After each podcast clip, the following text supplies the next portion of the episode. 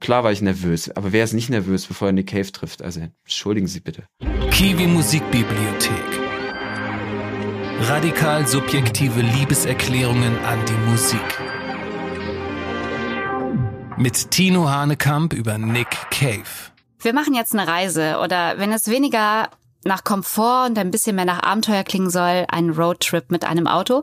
Vorne rechts sitzt Ischel, hinten sitzt zeitweise eine ältere Frau mit ihrem Hahn, die steigt aber gleich aus und am Steuer sitzt ein Mann, der in der Hamburger Clubszene noch immer für ein Zungeschnalzen sorgt, obwohl er sich schon länger nicht hat blicken lassen.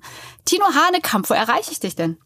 Hallo, äh, in San Cristobal de las Casas, ganz im Süden von Mexiko. Herzlich willkommen zum Podcast der Kiwi Musikbibliothek und Tino fährt jetzt mit uns durch Mexiko zu einem Konzert, zum Nick Cave Konzert. Wie weit ist das denn eigentlich entfernt von dir? Ja, so 1100 Kilometer. Also ähm, über die Straßen. Luftlinie ist es bisschen weniger. Das ist schon ganz schön weit. Ja, ein langes Land. Muss, muss dir was wert gewesen sein, dahin zu fahren? Ja, ähm, ja, es war aber auch ähm, klar, dass für den, für das, ich wusste ja dann, dass wir das Buch schreiben, dass ich das Buch schreiben würde und ähm, dass das mit so einer Reise dann viel aufregender ist, ne? Dann den Leser nicht nur zu dem Musiker dahin zu schleppen, sondern auch ein bisschen durch Mexiko und so. Hm. Ja, du beschreibst ähm, ja diese Fahrt mit deiner Frau dahin und ich habe mich gefragt, worum geht's eigentlich? Ähm, junge Eltern wollen mal wieder ausgehen Nö. ähm, und gucken, wie das Leben vor dem Kind war. Selbstfindung, Wiedergutmachung äh, oder einfach mal gucken, ob Nick Cave noch so zündet wie früher. Ja, es ging vor allen Dingen um Nick Cave. Ähm, ich, ich wollte ein Buch schreiben, dass man lesen kann, hoffentlich als äh, jemand, der Nick Cave nicht kennt und ihn dann kennenlernt und ähm, so ein gutes Gefühl dazu kriegt, ne? Das Buch gelesen hat und dann denkt, oh, okay, jetzt weiß ich Bescheid. Und auch Leute, die ihn kennen, äh, das lesen und äh, vielleicht das Gefühl haben, dass da Sachen zusammengefasst werden oder vielleicht sogar noch was erfahren, was sie noch nicht kennen. Also es ging um Nick Cave in erster Linie. Ähm, ja, ja, aber ich habe ich hab's ganz interessiert auch gelesen, weil ich auch ganz viel über dich und, und über Ishel erfahren habe. Ähm, und, und wie du, wie du auf dieser Reise deiner Frau eben diesen, diesen Künstler nahegebracht hast und ähm, tatsächlich auch, ähm, dass für dich die Reise ganz wichtig war. Warum? Ja, weil alles so zusammenkam, ne? Also weil er sehr, sehr wichtig war für mein Leben, für so meine Mannwerdung, wenn man so möchte. Ähm, ähm, und ich mir das wichtig war, ihr, ihr dem so ein bisschen nahe zu bringen, weil sie den wirklich kaum kannte. Ähm, und auch weil wir immer Lust haben auf Abenteuer. Also wir machen ständig so Quatsch, fahren irgendwo hin und äh, wissen nicht, wo wir ankommen und was passiert und so.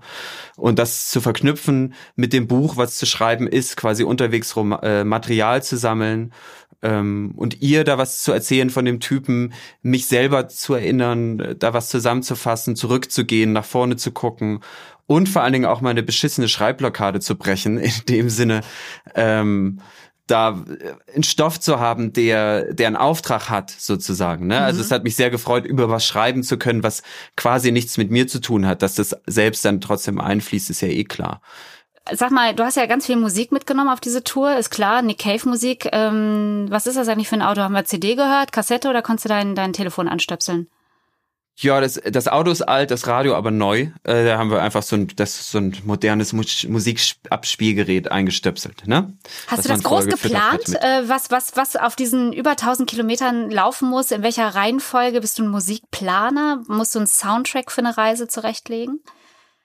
Nö, eigentlich nicht. Eigentlich hau ich immer ganz viel drauf und ähm, dann kann DJ Shuffle das zusammenschmeißen oder man macht vorher vielleicht die eine oder andere Playlist. In dem Fall habe ich einfach bestimmte Sachen, also schon eine Playlist gemacht, die, wo ich so dachte, die äh, fast so die Chronologie der Reise. Ne? Also es geht ja wirklich am Anfang seiner Karriere los und ähm, ich wollte, dass am Ende, bevor wir ihn dann live sehen, Ishel wirklich alles über ihn weiß, was es so zu wissen gibt oder was ich da vermitteln kann, was ich für wichtig erachte. Und insofern gab es ja schon so eine chronologische ähm, Playlist, wo die wichtigsten Songs drin waren, aber auch ganz viel Kram äh, wie Soundtracks und Sachen, Cave-Sachen, die er toll findet. Also, weil ich dachte, irgendwann dreht meine Braut ja mal durch, dass sie jetzt halt äh, Cave hören muss. Ähm, so, also es gab da so eine riesige Bibliothek, das kann man ja, äh, Musikbibliothek sozusagen in einem Abspielgerät, das kann man ja heute alles machen, dankenswerterweise. Wie kam das eigentlich mit dir und Mexiko? Ich fand das, ich habe vor vielen Jahren, als ich noch äh, beim Übeln gefährlich war, den ersten Urlaub nach, nach Übeln gefährlich Gründung, nach drei, vier Jahren in Arizona verbracht bei einem Musiker, den ich immer toll fand, der mich da eingeladen hat und fand das da super und wusste aber auch, dass äh, das wirklich spannende Land ist Mexiko. Weil in Vereinigten Staaten hat man zwar auch die Kakteen in Arizona und diese Wildwestlandschaft, aber es ist natürlich alles sehr geordnet und, und sauber und breit und heile ähm, mit Abstrichen. Ähm, aber das, und dann bin ich einmal über die Grenze nach Mexiko und da hat's mich, ich hatte, hatte ich sofort Angst. Bin dann so einmal so in Mexikali, in Calexico nach Mexikali drüber gelatscht und ähm, hab's da glaube ich zwei Stunden ausgehalten, bin dann sofort wieder zurück und merkte so krass, das check ich überhaupt nicht, was hier los ist. Das, da, da hat man überhaupt keine Ahnung, was hier passiert und ähm, hier muss ich hin. Aber jetzt mal abgesehen von Shell, was hast du denn in Mexiko gefunden? Was, was, was dir vielleicht in Hamburg gefehlt hat?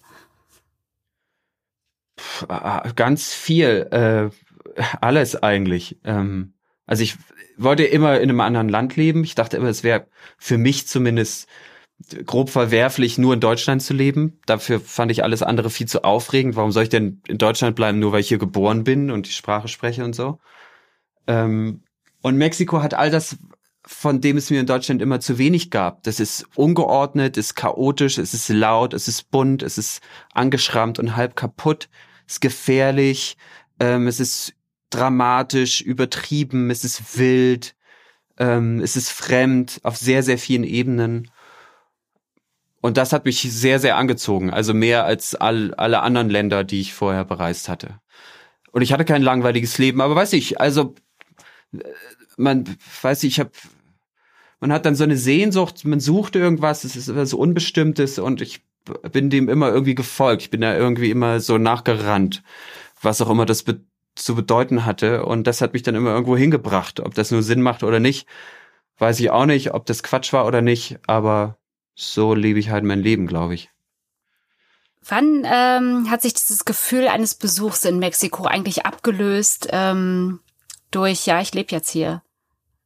Also verstehst du, was ich meine? Ich denke mal, wenn man so nach Mexiko reist, ich war noch nie in Mexiko, ich habe das Gefühl, es fühlt sich immer an wie Urlaub so und wie, wie, ja, vorübergehender Aufenthalt.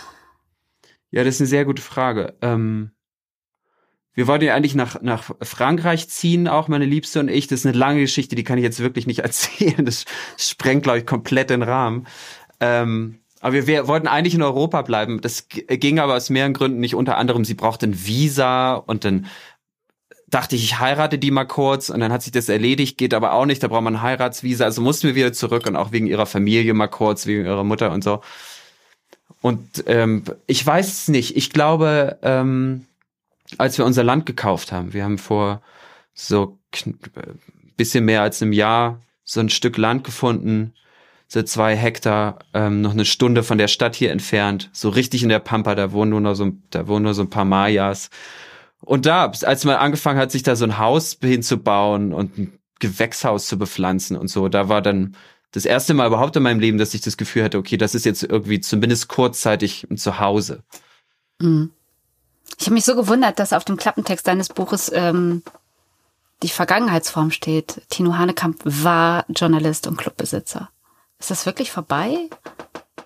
Ja, also einen Club habe ich hier nicht und journalistisch bin ich auch nicht mehr tätig. Äh, ja, aber Journalismus ist ja Aber schon es lange. klingt so wie so ein altes Leben und jetzt ist so ein neues Leben. Ja, das fand ich, äh, ich fand das immer gut, wenn, äh, so ein Leben wollte ich tatsächlich immer leben, äh, wo man sich dann hinterher die, den Lebenslauf anguckt, denkt, ja, das waren jetzt aber so zehn oder so.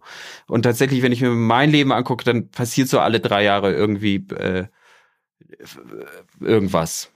Gibt's denn irgendeinen doppelten Boden? Gibt's, äh, hast du deine Wohnung nur untervermietet in Hamburg? Gibt's eine Garage, wo all deine Möbel stehen? Ähm, oder ist das, ist das wirklich?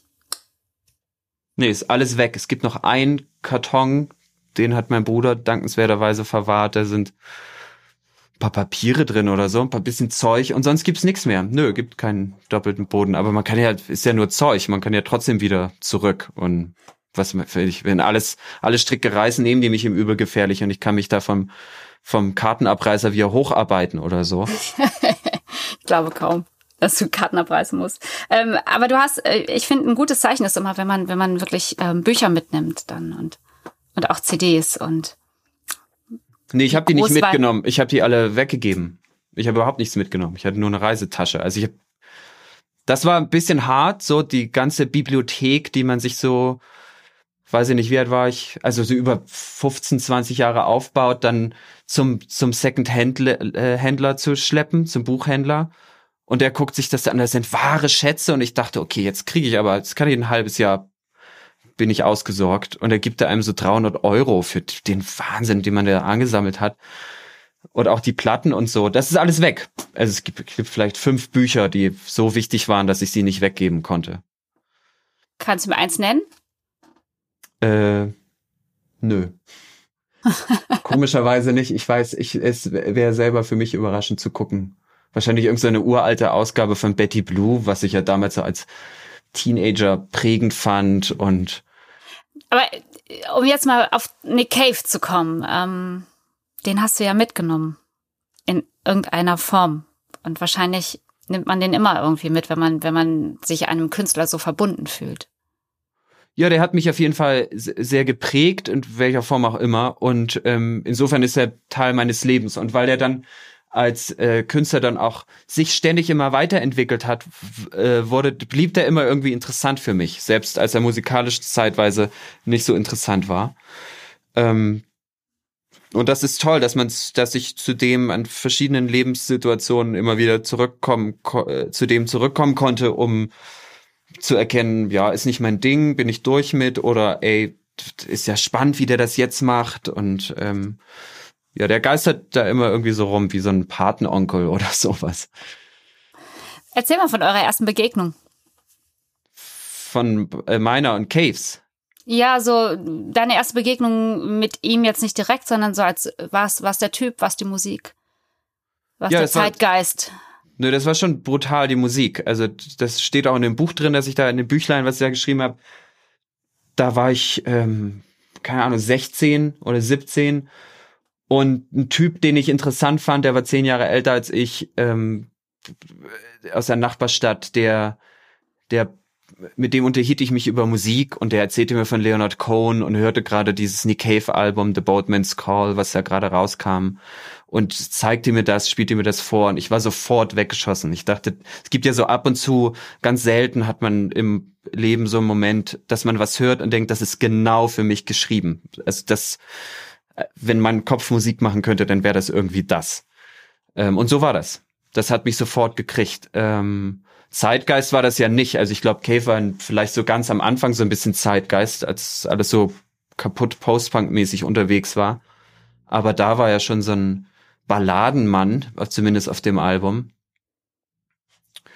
Und das fand, fand ich toll. Und vor allen Dingen hatte ich da sofort, irgendwie sehnte ich mich da so hin. Man findet, ich glaube ja nicht, dass man, äh, man findet nicht zufälligerweise einen Musiker, den man dann als sein Idol anerkennt mit 16, 17 und so wird man dann oder die, das beeinflusst einen. Ich glaube, das steckt schon in einem drin und irgendwann findet man jemanden, der einen das, äh, in dem man das reingießen kann oder der das selber in einen reingießt, ne? Also der, wer, wer irgendwann ähm, äh, Bruce Springsteen-Fan wird, der hatte das schon immer in sich drin irgendwie. Meinst du, man kann sich das nicht aussuchen, man wird geprägt irgendwie? Ja, ich glaube, äh, man hat so bestimmte Eigenschaften, Sehnsüchte, Wünsche in sich drin, die dann sich komplett verbinden mit dem Musiker oder was auch immer, welchem Künstler, mit dem das halt passt. Der die Sprache spricht, der in Worte fasst oder in Töne, ähm, was man da spürt. Und das ist dann diese große Initialzündung. Du schreibst, ähm, ist jetzt auch ein bisschen komisch, dass ich dir aus deinem Buch vorlese. Ähm, aber vor allem die Musik, diese Dramatik, die Wucht und die Zärtlichkeit und die Haltung dahinter. Es ging immer um alles. Und das in der totalen Überhöhung. Das war alles so überlebensgroß und anmaßend. Und das ist natürlich genau das, was man braucht als Romantiker mit Minderwertigkeitskomplex in der ostdeutschen Provinz. Das, war, das fand ich, war eine sehr starke ähm, Erklärung, was deine Verbindung zu ihm ausgemacht hat. Und das ist geblieben. Nö, das ist total anders jetzt, weil ich bin ja kein äh, Romantiker mit Minderwertigkeitskomplex in der ostdeutschen Provinz mehr und Cave macht auch völlig andere Musik. Und das ist ja das Tolle an dem Typen, dass ähm, man mit dem, dass ich mit dem wachsen konnte. Ich sehe heute völlig andere Sachen in dem als damals und der gibt mir andere Sachen als damals. Der macht ja quasi auch andere Musik und er ist auch ein anderer Typ und er hat sich ja gerade in den letzten Jahren wirklich massiv transformiert. Das ist schon mehr, also wirklich verwandelt ähm, also das ist nicht geblieben, das hat sich entwickelt. Das, das ist weiter gewachsen. Aber mhm. das war das damals, also wie in dem Buch beschrieben, das war wirklich, äh, der hat mich da rausgeholt. So fühlte sich das an. Wir sehen jetzt, wir lesen in dem Buch eben diese, diese große Verbindung, aber und jetzt passiert eben das, was ja für jeden Fan ähm, großes Glück und Katastrophe gleichermaßen ist. Es gibt die Chance, ihn zu treffen, ihn sogar zu interviewen. Magst du uns von dem Treffen erzählen, von diesem Interview? Ja, das habe ich brutal verkackt, das erste Interview.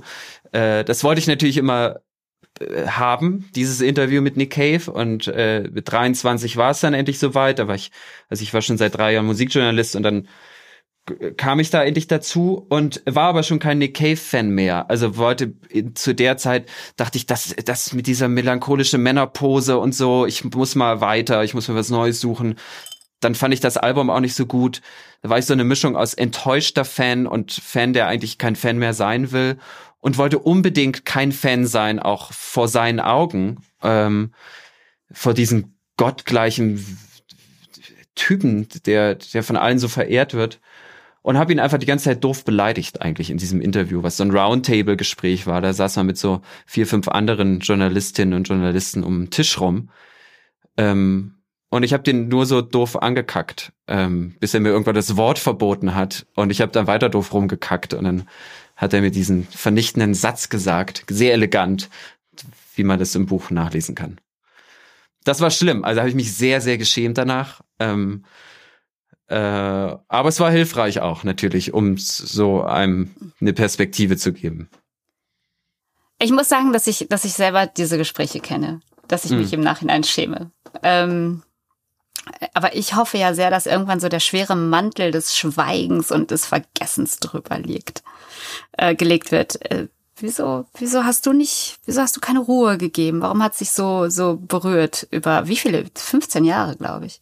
Naja, das äh, hat das, naja, vergessen konnte ich es auf jeden Fall nicht. Und es gab bestimmt sehr, sehr, also definitiv sehr, sehr viele mindestens so peinliche Interviews, die ich gemacht habe, die ich dann vergessen habe. Mit Cave war es halt besonders, weil der so mein Idol war, ne? Ähm, und ich da so mit dieser Kill Your Idols Haltung reingegangen bin und dann mit der I got killed by my idol Haltung wieder rausging.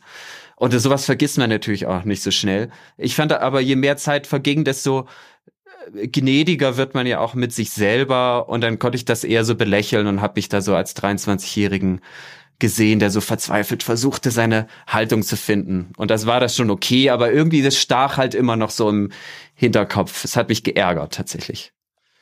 Ich möchte das große Finale aus dem Buch jetzt äh, hier natürlich nicht vorwegnehmen, aber ich muss schon feststellen, auf den letzten Zeilen, äh, vielleicht ist es aber auch dramaturgisch von dir so gewollt, lese ich schon Schwitzefingerchen, Herr Hanekamp.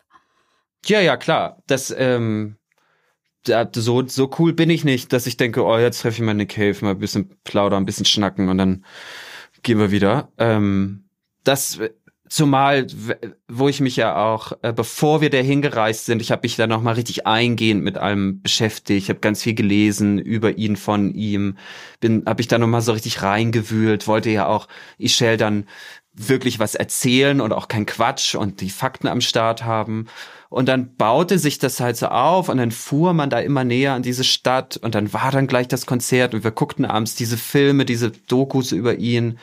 Und dann dieses Konzert ist ja auch, da fällt einem nichts mehr zu ein. Also was heftigeres kann man sich nicht vorstellen auf einer Bühne. Immer noch. Hast du immer noch diese diese Gefühle, auch wenn du wenn du an dein ne, allererstes glaub, Konzert äh, denkst mit ihm. Das war glaube ich in Bonn, ja. Ähm, kann man das vergleichen? Nee, ganz anders. Ich glaube, äh, einerseits schon, weil er spielt ja heute noch Lieder, die er damals gespielt hat, aber ich glaube, man kann jeden Menschen in diese Halle stellen und sich, der soll sich heute, und jeder Mensch, der heute ein Nick Cave Konzert sieht, wird sehr starke Gefühle haben. Welcher Natur auch immer. Aber das ist so eine massive, kräftige Darbietung einer nie zuvor gesehenen musikalischen und wortreichen Kunst, die, äh, die lässt keinen kalt. Also manche mögen auch einfach nur schreiend rausrennen und denken, der Teufel springt sie an. Ähm, und wenn man dann aber noch den Kontext kennt, der, der hinter dem, äh, vor dem das alles steht, auch mit dem Tod von Caves Sohn und, und dieser Zurückfindung ins Leben und so, dann hat das noch mehr Kraft und Wucht. Ähm, also das, also das war nicht nur, das ist nicht nur Fankram. Ich glaube, das, das würde jeden, das würde keinen kalt lassen. Und dann, klar, war ich einfach nervös, weil ich auch, weil ich dachte, was will ich denn von dem? Oder was will der von mir? Oder was kann ich dem geben? Oder wie kann ich das irgendwie machen, dass es für den nicht, dass ich für den nicht noch so ein eigentlich lästiger Vogel bin, der irgendwas will und dann klopft er einen auf die Schulter und gibt einem Autogramm, macht ein Selfie, sagt ein paar nette Worte und dann ist das wieder okay, dann kann der Typ wieder gehen, also ich.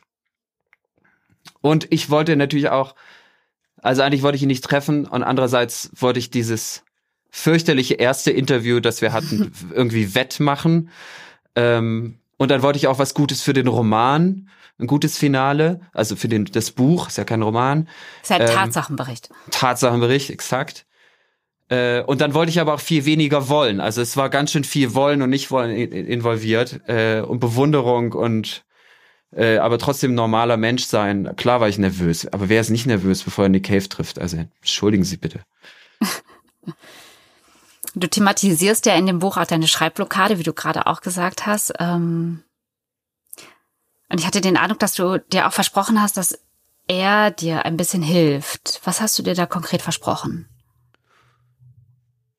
Ja, also ich meine, der ist ja das Gegenteil von mir, ne? Also der äh, Sagst du? Ja, sieht man ja. Also ich meine, der hat ja einen wahnsinnigen Ausschuss an Kunst schon immer gehabt, von, von jung auf. Ähm, der hat wie ein besessener Musik gemacht, Texte geschrieben, Bücher, Drehbücher, dann äh, Soundtracks und so. Sehr unfassbar fleißig und produktiv vor allen Dingen. Ich bin auch fleißig, aber nicht produktiv. Ich bin auch kein Künstler. Ich vergleiche mich überhaupt nicht mit jemandem wie Nick Cave in dem Sinne. Ich wollte einfach wissen, wie der das macht. Ich wollte das Geheimnis erfahren, so albern das klingt. Weil es ist natürlich nicht so, dass einem so ein Künstler dann irgendwas sagen kann oder was zeigen kann und dann weiß man Bescheid. Es ist ja viel komplexer.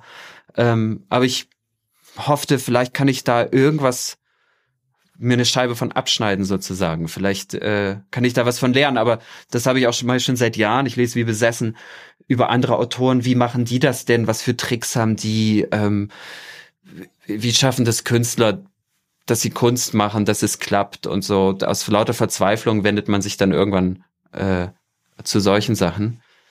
Ähm, ja, aber ich hoffte, der, der, äh, ich kann da was von dem lernen, eigentlich, unterm Strich wir teilen uns ja den Lektor. Ja. Dein Lektor ist ja auch äh, ein Lektor und der hat mir immer so einen Satz gesagt, äh, das erste Buch hat immer ganz viel mit einem selbst zu tun. Und dein erster Roman war ja wahnsinnig erfolgreich auch. Ähm, und ich habe mich jetzt gefragt, als ich das gelesen habe, als du von deiner Schreibblockade berichtet hast, fand das übrigens sehr bemerkenswert, dass du das so offen in dem Buch auch schreibst. Konntest auch gut nachvollziehen. Ähm, was ist, was ist, wenn, wenn man einfach, einfach schon alles erzählt hat, was man erzählen wollte? Ja, dann muss man halt einfach kein zweites Buch schreiben, ne? Äh, ich habe ja, Schreibblockade trifft's bei mir ja auch nicht. Ich habe ja geschrieben, ich gibt ja zwei erste Fassungen äh, von einem zweiten Roman. Was ist äh, das Problem, Mann? Ich fand's alles scheiße. Also äh, die, Kiwi wollte das sogar veröffentlichen und mein Lektor Martin. Aber wenn Martin Breitfeld sagt, das ist gut, der irrt nie. ja, aber äh, ich wusste auch, das ist okay, man kann das da rausbringen, sonst würde Kiwi das ja nicht äh, veröffentlichen. Und selbst die Verlegerin hat mir irgendwann eine ganz lange E-Mail geschrieben und hat mir gesagt, das ist gut, guck mal, das deswegen muss das raus. Aber ich wusste, dass irgendwas stimmt da nicht. Das ist nicht das, was ich will. Es ist irgendwie wäre das falsch. Ähm, und ich habe dann immer wieder die Veröffentlichung, also ich habe dann immer gesagt, nee, mache ich nicht. Ich mache das nochmal neu. Bis ich irgendwann dachte, okay, ich mache überhaupt nichts mehr. Und um deine Frage zu beantworten, wenn man das Gefühl hat, alles schon gesagt zu haben, dann muss man einfach nichts schreiben. Es gibt genug halbgaren Schrott da draußen. Ich finde, da muss man nichts hinzufügen. Man kann das aber auch machen. Ähm, man kann auch einfach halb gute Bücher schreiben. Da ist auch nichts Schlimmes bei. Ähm, für mich ging das aber nicht. Ich wollte das nicht. Und ähm, und wie Martin, der, unser gemeinsamer Lektor, dann sagte, das erste Buch handelt sehr viel von einem selber. Ich musste feststellen, jedes Buch muss sehr viel von mir selber handeln, sonst kann ich es nicht einfach, sonst finde ich es nicht gut. Sonst ist es nicht das, was ich machen will. Und ich musste erstmal äh, was erleben. Ich wollte nicht über Lesereisen schreiben im zweiten Roman und wie das ist, einen Roman veröffentlichen zu haben. Ich wollte auch nicht über meine Kindheit und Jugend in der DDR schreiben oder nach der Wende. Äh, sollte schon irgendwie knallen. Ich musste erstmal was erleben, glaube ich. Und dann brauchte ich erstmal Abstand zu dem, was ich erlebt habe. Und jetzt schreibe ich den Roman. Wie fühlt es sich denn jetzt an, äh, diesen Roadtrip aufgeschrieben zu haben? Ja, super, weil, ähm, weil ich ja nachher, nach all den Jahren, dann irgendwann schon dachte, okay, ich kann es einfach nicht. Äh, ich ich habe ja auch wirklich aufgehört, nach, also ich habe ja wirklich ein Jahr lang als wir uns dieses Land gekauft haben und so, äh, habe ich gedacht, okay, ich schreibe nicht mehr, das war's. Also kurz bevor ich wir das gefunden haben, es war auch so ein Schicksalsding. Ich dachte, okay, ich höre auf zu schreiben, das war's mit der Literatenkarriere oder was das sein soll. Und das war ein bisschen krass, weil wir einen einjährigen Sohn hatten, haben, oder nee, der war damals ähm, Ihr fünf habt ihn Monate. immer noch, aber er war ein Jahr. Genau. Okay. Nee, der war tatsächlich war der war der erst drei Monate alt, um genau zu sein und ich nicht wusste, wie ich Geld verdienen soll hier in freaking Mexiko. Ähm, und dann da habe ich so ein paar lustige Entscheidungen getroffen, so ein paar krasse Moves gemacht und dadurch haben wir zufälligerweise das Land gefunden. Und dann war ich aber ein Jahr durch mit dem Schreiben und dachte, das lasse ich vielleicht auch für immer. Ist doch okay. Äh, einen guten Roman geschrieben zu haben, ist doch in Ordnung. Muss ja, ich, ich sehe mich auch nicht als Schriftsteller.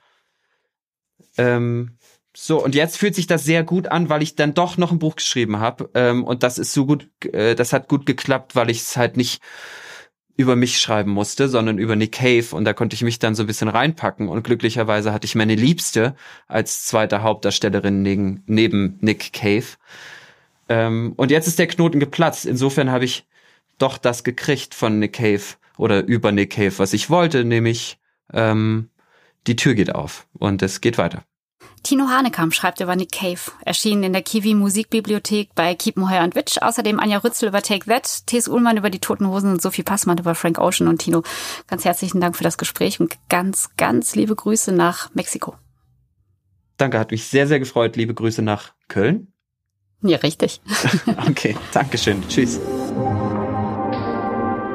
Kiwi Musikbibliothek. Radikal subjektive Liebeserklärungen an die Musik.